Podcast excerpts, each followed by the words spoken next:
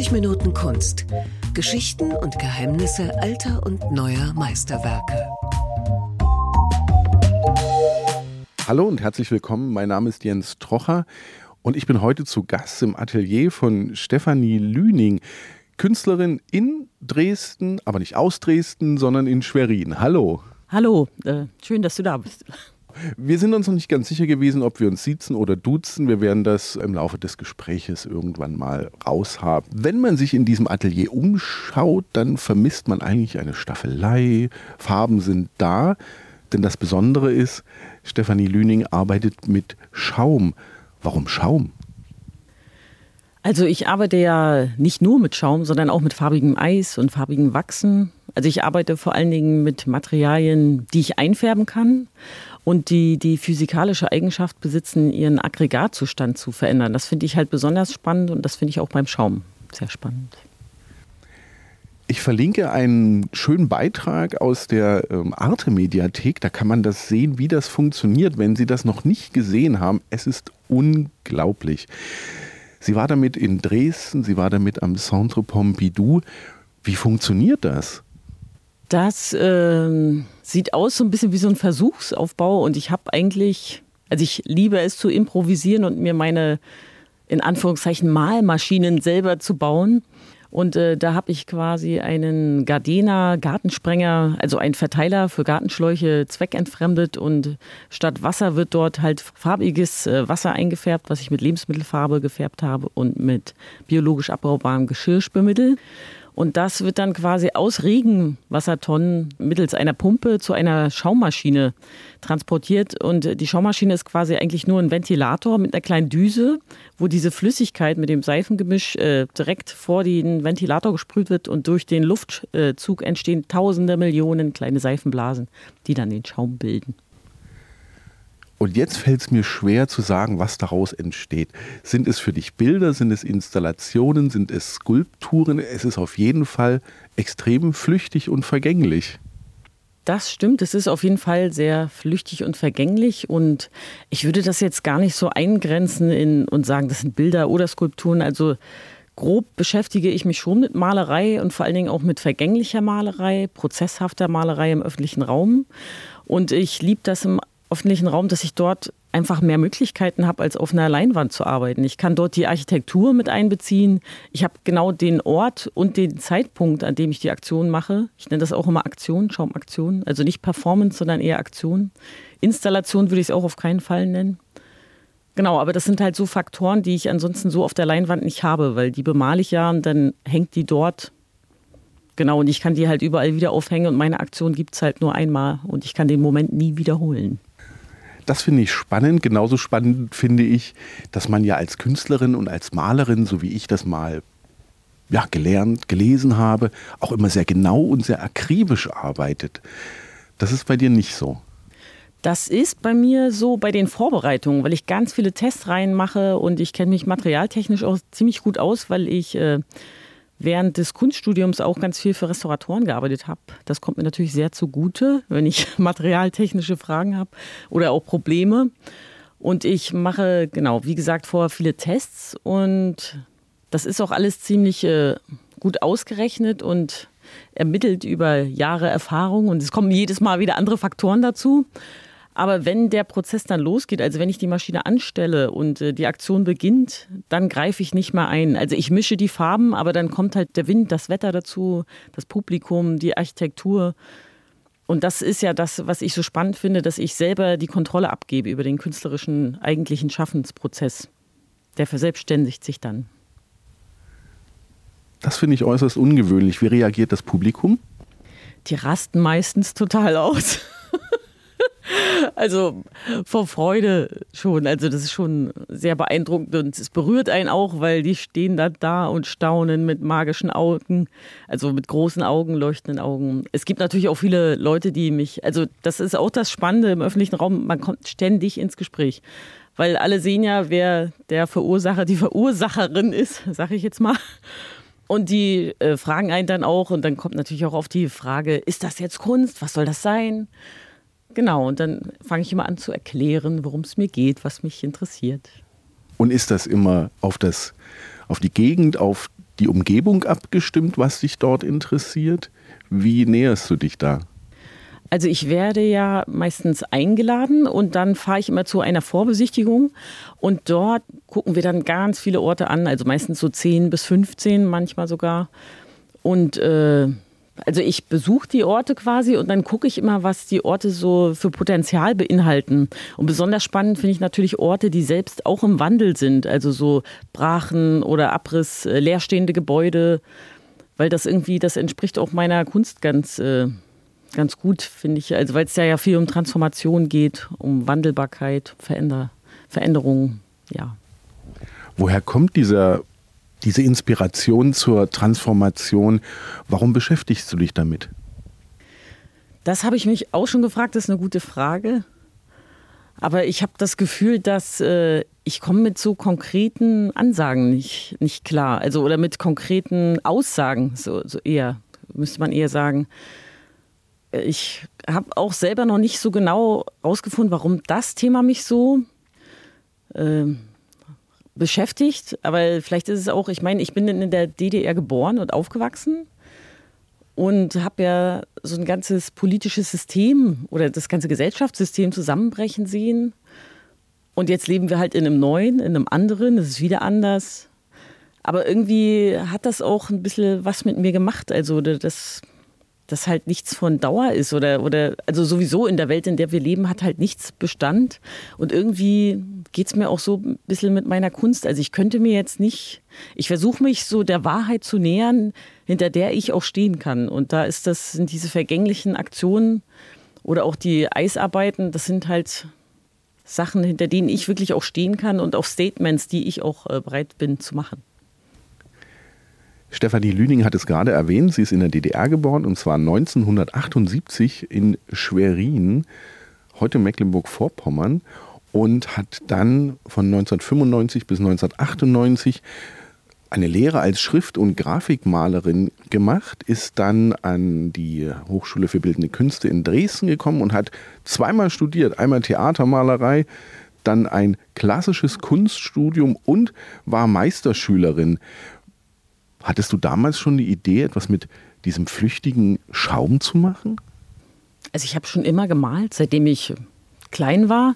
Aber ich komme halt ja auch aus einer sozusagen klassischen Arbeiterfamilie. Also meine Mutter hat am Fließband gearbeitet, mein Vater war Kranfahrer. Und äh, da war der Weg natürlich ziemlich weit weg von dem Kunststudium. Und dann kam ja, wie gesagt, die Wende. Dann habe ich erstmal ganz vernünftig eine Lehre gemacht und genau, wie du gerade schon gesagt hast, meinen Lebenslauf bestritten. Aber ich habe auch, äh, also sobald ich das Theatermalerei-Studium an der Kunsthochschule begonnen hatte, habe ich ja auch Kontakt gehabt mit anderen Kunststudenten und Studentinnen und äh, habe sofort gemerkt, dass mich das anzieht. Hatte aber überhaupt nicht das Selbstbewusstsein oder das Selbstvertrauen, dass ich das jemals machen könnte. Und auch vor meiner Familie hätte ich mich das gar nicht getraut. Und da musste ich halt mich erstmal, also selbst wagen, mich dann wirklich da zu bewerben, also bei, wirklich bei der freien Kunst. Du hast gerade gesagt, du kommst aus einem eigentlich ja Arbeiterelternhaus. Was hat dich zur Kunst inspiriert oder gab es da vielleicht auch Vorbilder oder Sachen, wo du gesagt hast, ganz früh, ganz zeitig, das ist was, das könnte ich mir auch vorstellen oder ich male einfach mal. Also ich habe immer einfach gemalt. Also ich glaube, ich habe mich da so ein bisschen reingeflüchtet, um mit der Welt klarzukommen. Ich habe immer mein Ding gemacht und ich weiß auch, selbst wenn ich keine Künstlerin wäre, ich würde das immer irgendwo rauslassen. Also das nimmt bei mir halt immer eigene Formen an. Sobald ich irgendein Material in der Hand habe, mache ich da mein eigenes Ding draus. Und was ich aber auch spannend finde, ist dieses Improvisieren oder dieses eigene also eigene Farben sozusagen zu entwickeln, ne? eigene Malmittel. Also da forsche ich ja immer und da bin immer mit offenen Augen unterwegs und freue mich immer, wenn ich neue Materialien kennenlerne. Und mit dem Schaum, das kam ja erst äh, zum Diplom. Das war ja meine Diplomarbeit damals als bildende Künstlerin. Und vorher hatte ich ja eine große Eis, also da hatte ich viel mit farbigem Eis gearbeitet. Und ich habe aber, ich weiß, sobald ich Kunst studiert habe, ich glaube, das erste Jahr habe ich noch so ein bisschen mit Pinseln gearbeitet da habe ich so große Theatermalerbürsten genommen und habe, also ich habe immer auf dem Boden auch gemalt, das habe ich auch aus der Theatermalerei entdeckt oder mitgenommen. weil ich das spannend fand, dass es dort kein oben und kein unten gab. Auf dem Boden hast du halt keine Erdanziehung, keine Gravity, da fließt die Farbe in alle Richtungen gleichwertig und ich kann im Nachhinein entscheiden, wo oben und wo unten ist. Und die Bilder waren aber eher so ganz schnell und gestisch gemalt. Also da habe ich nur zwei, drei Minuten an einem Bild gemalt und dann habe ich das nächste, das waren so große Leinwände, so zwei Meter mal 1,50 oder so.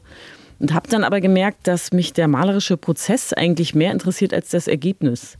Und habe dann halt ein, zwei Jahre lang rumexperimentiert und rumprobiert im Atelier, was, was es alles so gibt. Und habe dann irgendwann die kleinen Eiswürfelformen in unserem Kühlschrank entdeckt und habe gedacht, ah, mit Eis könnte man auch arbeiten.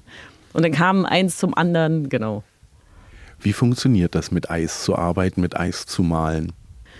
Also mit Eis zu malen, da habe ich auch einfach in Anführungszeichen Wasser genommen und das eingefärbt und dann eingefroren. Also erstmal hatte ich so kleine Eisaquarelle gemalt auf ein, was heißt gemalt? Ich habe einfach die Blöcke aufs Papier gelegt, auf so ungrundiertes Papier und dann hat das Papier die geschmolzene Farbe aufgesogen und dann hat sich das Bild quasi von selbst gemalt. Und das fand ich total spannend, weil ich ja durch das Theatermalerstudium haben meine Hände halt alles unter Kontrolle. Ich, ja, ich bin ja perfekt äh, geschult, was malerisches Handwerk angeht. Also wir mussten ja alte Meister kopieren und alle möglichen Atmosphären oder Techniken nachempfinden können, also mit dem Pinsel. Und ich kann ja nicht tun, als ob meine Hand nicht wüsste, was sie tut.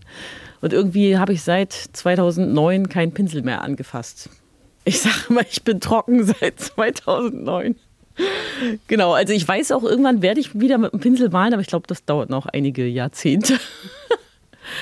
Du hast das aber, ich sag mal, das Handwerk, das Künstlerische, richtig von der Pike auf an der Hochschule auch gelernt und könntest wahrscheinlich eine Kopie von einem Klassiker machen. Ja, das könnte ich wohl machen. Also wahrscheinlich wäre es jetzt ein bisschen rusty. Ich müsste mich erstmal wieder einmalen. Aber das habe ich gelernt, genau. Also nicht im Kunststudium, das habe ich halt alles in der Theatermalerei gelernt. Das Handwerk, das malerische Handwerk. Was fasziniert dich an dem Prozess, der ja beim Schaum entwickelt sich was, bei den Bildern mit dem Eis entwickelt sich auch was? Warum der Prozess und nicht das fast fertige Ergebnis, das ja beim Schaum sehr flüchtig ist?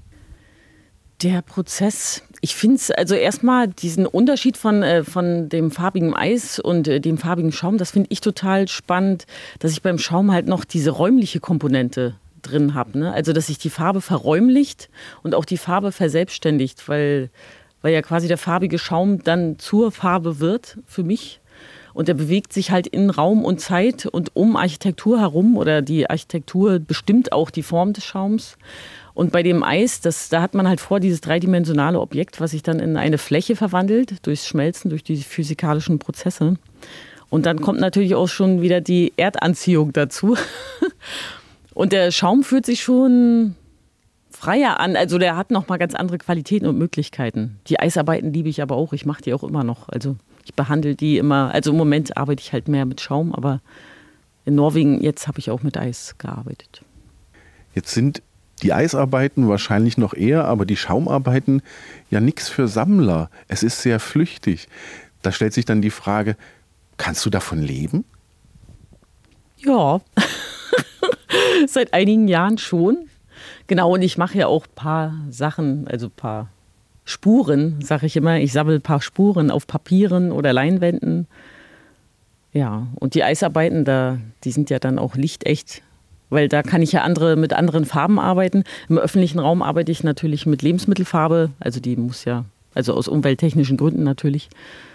Und die ist natürlich nicht lichtecht, die verblasst, aber das ist ja auch äh, Sinn der Sache, falls dann doch irgendwo mal eine Restspur bleibt am denkmalgeschützten Gebäude.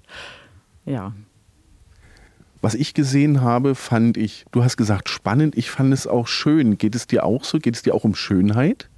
Ja, also es, die Schönheit ist auf jeden Fall auch ein ganz wichtiger Faktor und vor allen Dingen auch eine Erhabenheit. Also weil ich war dieses Jahr, ich habe ja wirklich viele Schaumaktionen gemacht, dieses Jahr auch in Irland und in Essen war ich und äh, in Norwegen. Und das Tolle ist, wenn der Wind dann mit mir zusammenarbeitet oder mit meiner Farbe, mit meinem farbigen Schaum zusammenarbeitet, dann wird die Arbeit, dann kriegt die sowas Erhabenes. Also da da bin ich selber total gerührt, weil dann Sachen entstehen, die ich ja so nie für möglich gehalten habe. Und da habe ich auch schon mal Tränen in den Augen, weil, weil die Arbeit dann noch größer wird, als, als man sich das jemals vorstellen konnte. Wie ist das? Hast du die, wenn du äh, zu einem Projekt gehst, wenn du eingeladen wirst, hast du eine Vorstellung im Kopf? Du hast gesagt, du machst eine Vorbesichtigung. Weißt du eigentlich, wie sich das dann verteilen wird? Also so grob natürlich, durch die Erfahrung habe ich jetzt schon grob ungefähr eine Ahnung, wie sich das verteilen würde, wenn es windstill wäre. Aber glücklicherweise äh, kommt ja immer das Wetter dazu und macht uns einen Strich durch die Rechnung. Und ich habe jetzt mittlerweile auch gar keine Angst mehr vom Wetter. Also meistens sind die Veranstalter und Veranstalterinnen sind immer total panisch und denken dann, oh Gott, wenn es regnet, wenn es stürmt und so. Und ich denke, das wird alles und bisher Toi, toi, toi, wo ist jetzt Holz? Moment.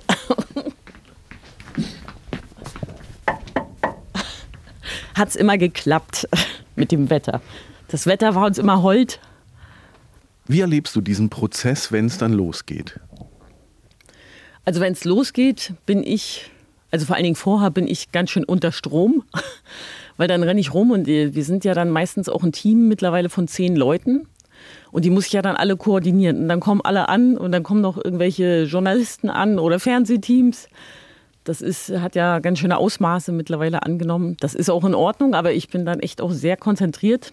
Und wenn es dann losgeht, genau der Moment, also, weil ich habe natürlich auch manchmal Bammel, klappt das jetzt alles oder versauen wir jetzt hier das Gebäude von 1700 noch was?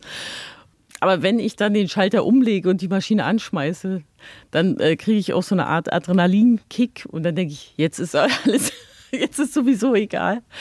Und dann wird es einfach durchgezogen. Und vor allen Dingen äh, finde ich es auch toll, egal, also selbst manchmal ist das Budget ja auch ein bisschen geringer, aber ich gebe immer alles. Also ich mache jetzt nicht eine kleine Version, bloß weil das Budget geringer ist. Also ich gebe immer alles. Großes schön. Ja, auch. Klein ist auch schön. Wie ist es denn für dich? Du stehst dann das erste Mal an einem Objekt, an einem Haus. Ähm, wenn du das erste Mal dann denkst, gibt es auch mal den Moment, oh Gott, oh Gott? Oh Gott, oh Gott. Das ist eher wirklich bei so einem geschichtsträchtigen Gebäuden, also die dann wirklich denkmalgeschützt sind, wo wo man dann merkte, dass die Veranstalter auch schon Panik haben. Aber meistens, also ich bin ja so super vorbereitet, spreche dann auch mit meinen Restauratorinnen noch. Also ich habe noch so Steinrestauratorinnen im Freundeskreis. Also wenn, wenn ich mir da nicht 99 Prozent sicher wäre, würde ich das auch nicht machen. genau, und vor allen Dingen auch, äh, fällt mir auch gerade ein, weil das auch einige Fragen mit dem Wasserverbrauch also ich habe jetzt auch angefangen mit äh, gesammeltem Regenwasser zu arbeiten, weil das ist ja auch gut, weil ja meistens werde ich schon ein Dreivierteljahr vorher angefragt. Und dann stellen wir jetzt auch äh, so eine Sammelbehälter auf zum Beispiel. Es gibt ja so 1000 Liter Tanks, die man mieten kann.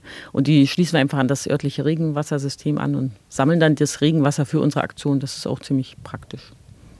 Du hast gerade erwähnt, dass die Vorbereitung sehr aufwendig ist und sogar akribisch. Was musst du da berücksichtigen? Was musst du bei der Vorbereitung planen? Also da muss ich vor allen Dingen den Ort erstmal angucken, die Gegebenheiten am Ort, also wie das alles beschaffen ist und natürlich auch die ganzen Untergründe und auch die Umgebung des Ortes. Ne? Ob da jetzt eine riesen blütenweiße, frisch gemalerte Fassade direkt daneben steht oder das sind eigentlich viele technische Sachen. Mittlerweile wie so ein Katalog, den ich dann durchratter und wo ich dann das alles durchscanne und Notizen mache. Gibt es Grenzen für dich, wo du sagst, du bist eingeladen worden ähm, und stehst dann da und denkst, nee. Also ich hatte jetzt schon wilde Einladungen nach Dubai zum Beispiel. Und äh, da, die hatten aber immer so last-minute-mäßig angefragt. Und da war ich aber auch nicht traurig, dass das dann nicht stattgefunden hat, muss ich ehrlich sagen. Genau. Also ich war jetzt nicht zur Vorbesichtigung, weil das einfach, die wollten jetzt in drei Wochen gefühlt eine Schaumaktion haben. Da habe ich gesagt, das geht nicht. Da kommt gleich die Frage, wie lange im Voraus planst du das? Also ich bin jetzt eigentlich für 2024 schon wieder ausgebucht. Und ich habe äh, auch beschlossen, so ein bisschen weniger Aktionen anzunehmen, weil dadurch, dass das geht ja jetzt gerade ziemlich in Europa rum, sag ich mal, und jetzt bin ich noch nach Kanada eingeladen und nach Australien. das ist alles toll und so, aber ich möchte auch wieder ins Atelier. Ich brauche ein bisschen Forschungszeit. Also das war halt jetzt so ein, das waren so wilde zwei Jahre. Also ich war ja fast nur on the road und ich habe ja auch noch ein Kind zu Hause, Mann und Kind. Gibt es bei diesen ja, Arbeiten mit Schaum eigentlich Vorbilder? Äh, mir fällt jetzt keiner ein. Also ich habe vor, vor drei Jahren mal mitge, äh, mitbekommen, es gab einen, der ist leider verstorben, glaube ich. David Medella hieß der, das war ein philippinischer Künstler. Und der hat auch ganz viel interaktiv gearbeitet und der hat mit farblosem Schaum gearbeitet, also mit so Seifenschaum. Der war irgendwie inspiriert, glaube ich, von seiner Mutter, die immer das Geschirr äh, gewaschen hat und so. Und äh, also ich habe noch nie eine Arbeit von ihm live gesehen, aber den habe ich entdeckt, weil ich äh, philippinische Künstler und Künstlerinnen kennengelernt hatte. Jetzt ist, wenn man das auf Bildern, auf Videos sieht, kam mir der Gedanke, irgendwann ist ja dann auch mal Schluss mit dem Schaum. Stoppst du das aktiv? Hat das eine natürliche Grenze, weil das Wasser alle ist? Ja, das äh, wird wirklich definiert durch die Wassermenge, die wir vorher quasi anmischen. Also wir bereiten das ja vor in diesen Regentonnen, wo wir dann die Lebensmittelfarbe noch reingießen und die Seife. Und wenn die alle sind, ist in der Regel zu Ende. Also es ist selten, dass wir vorher abbrechen mussten, dass wir noch Restfarbe haben. Ist auch schon vorgekommen, aber es ist eher selten. Und würde so eine Aktion auch in einem Ausstellungsraum für dich funktionieren oder funktioniert das nur irgendwo in einer Stadt, auf dem Land, in einer Gegend? Ist, für mich würde das überall funktionieren. Das sind, ist eher die Frage der Rahmenbedingungen, weil die Ausstellungsräume ja auf der White Cube sind und sehr clean. Und da haben natürlich alle Angst um ihren Boden. Also ich habe auch hier in Dresden schon mal den Ausstellungsraum ausgeschäumt. Die Ursula Walter war das 2015. Äh, das war auch toll. Die waren, habe ich natürlich danach den ganzen Boden gemalert, aber das war es mir wert. Du hast gesagt, du bist gerne in deinem Atelier. Was planst du für die nächsten Jahre, für das nächste Jahr oder kann man eigentlich schon fast sagen für die nächsten fünf Jahre? Also ich habe so ich nenne es mal jetzt nicht Skizzenbücher, sondern eher Ideenbücher, die sind rappelvoll. Ich habe bloß keine Zeit, das äh, umzusetzen und das ist dann fast eher wie so ein Abarbeiten, dass ich einfach einige Ideen mal anfange jetzt abzuarbeiten, weil ich mal sehen will, ob die funktionieren oder ob das hinhaut. Und mit den Schaumaktionen ist natürlich super toll und auch, dass ich mich damit finanzieren kann. Aber es frisst halt auch echt viel Zeit. Und ich habe jetzt auch äh, Unterstützung im Büro. Da freue ich mich sehr, weil, weil ich halt wirklich viel am Rechner bin. Also das ist gar nicht so romantisch, dass ich die ganze Zeit im Atelier bin, sondern ich sitze viel zu Hause am Computer, weil das mache ich dann meistens auch zu Hause und organisiere die ganze Logistik. Ja, mein Ziel ist schon, ins Atelier zu kommen und äh, hier weiter zu forschen. Wo kann man Stefanie Lünings Arbeiten demnächst bewundern? Demnächst momentan kann man die noch in Norwegen bewundern. Da habe ich äh, Collectivity Paintings umgesetzt, also wo jeder Besucher, jede Besucherin einen farbigen Eiswürfel auf einer Leinwand hinterlassen kann. Und das Besondere dort ist, dass ich die Farben selbst hergestellt habe aus örtlichen Pflanzenresten, die ich dort gesammelt habe. Genau, das ist dann eine ganz andere Farbpalette geworden, ist aber auch wunderschön, weil das spiegelt so die Farbigkeit der Umgebung wieder. Das läuft noch bis November und dann habe ich noch eine museale Ausstellung in Lübeck in der Kunsthalle St. Annen. Das wird im Dezember eröffnet. Das ist für dieses Jahr, wäre es das. Vielen Dank, dass Sie mir Ihr Atelier geöffnet haben. Sehr gerne. Und vielen Dank fürs Lauschen. Bis zum nächsten Mal.